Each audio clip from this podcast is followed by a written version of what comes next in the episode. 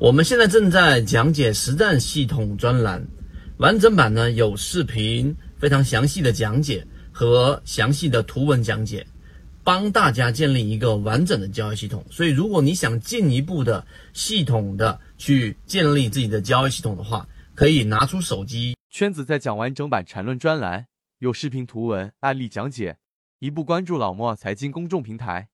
在你的交易过程当中，放量上涨，缩量上涨，放量下跌，缩量下跌，到底是持股还是卖股票？很多人对于这一点非常困惑，或者认为其中是不是有一个我们说的这一种恒定的公式来确定我到底要不要买，要不要卖？听完今天三分钟就很清楚。我们先说第一个放量，它到底是分歧还是一致？答案它一定就是我们所说的分歧。无论是在上涨过程当中，还是下跌过程当中，大家首先要把买卖导致股价上涨的原理先搞明白啊，先搞明白这一点。那为什么我们说放量就代表着分歧呢？因为当一个平淡的交易，一般情况之下，买方持有这个资金想要去买这个股票，必须得有卖方愿意把手里面的筹码，然后呢挂单卖出来。所以，当买方出现这个大量的买单，而卖方又很多人愿意卖出，这个时候才会放出成交量。这是一个非常非常简单的一个原理，有买方必然有卖方。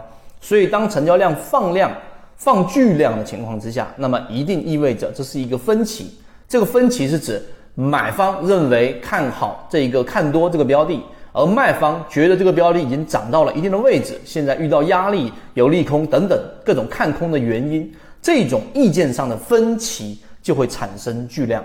反向思考就是我们说的缩量，这个是第一点非常核心的实战的这个基础的原理。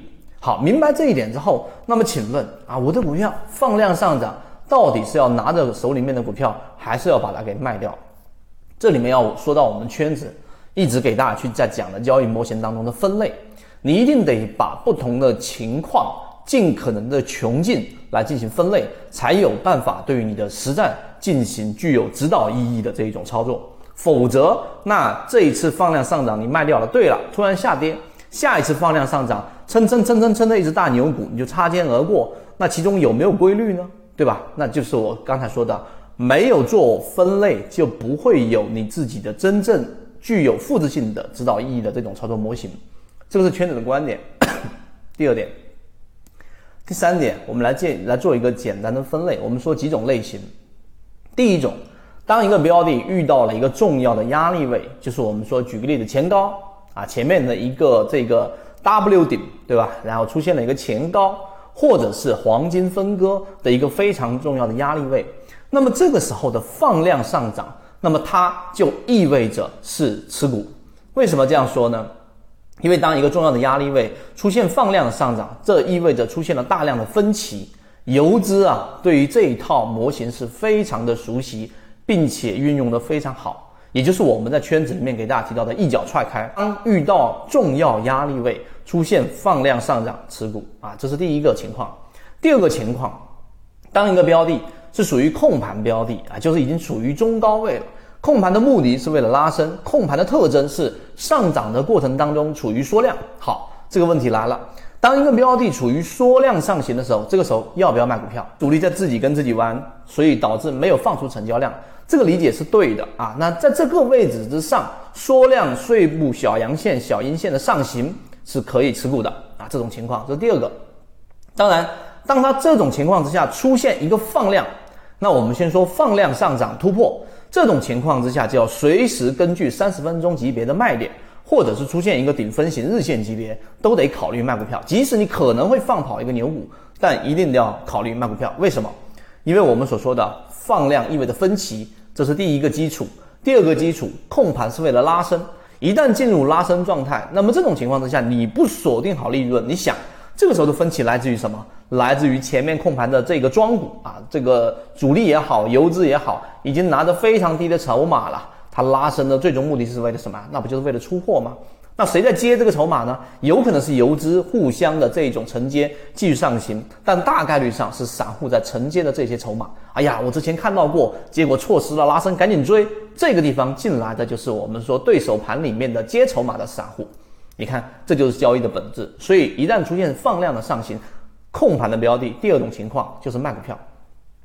第三种情况啊，就当控盘的标的如果是放量下跌呢，那你肯定都不用想了。无论是主力多杀多，刻意的把这一个标的往下打啊，那还是主力在这个位置上就已经选择出货了，你都得考虑及时的止损。所以这个情况之下，放量无论是上行还是下行，都得考虑卖股票。当然，这种还有一种特殊情况，缩量上涨啊，这个在以前的。这个德隆系啊，之前我们都很清楚，控盘的强庄股，手里面筹码自己掌握大部分流通盘，那这种缩量上涨就自己跟自己玩，那这种标的现在已经很少了。第三种情况啊，就是当一个标的出现超跌啊，出现超跌的过程当中，达到了我们在圈子开源给大家的这个蓝色超跌恐慌盘出现了，这个下跌的恐慌盘的这个标志是必须是放量下跌。缩量下跌就钝刀割肉，大部分人不愿意卖筹码，市场当中流通的这个成交量非常小，那这种没有叫所谓的恐慌盘，而是要放量下行。好，当它出现了蓝色蓝色超跌，然后在下方一个中枢，这个情况之下，一旦出现放量的上行，我想我讲到这里，大家就已经很清楚了，它就一定是一个我们所说的一种比较好的持股状态，持有手里面的股票，因为这种情况之下超跌。啊，资金进场了，才会有所谓的分歧啊，放量等于分歧。第二个，这个放量的分歧，让一部分人他要买，他必须得有筹码卖，意味着还有一部分前面高位的标的，已经在原来亏损百分之二十情况之下，变成了亏百分之十，他愿意把筹码交出来，所以这种情况之下去做底仓，去做这个加仓，都是相对成功率比较高的。好，你看，我就花这个时间。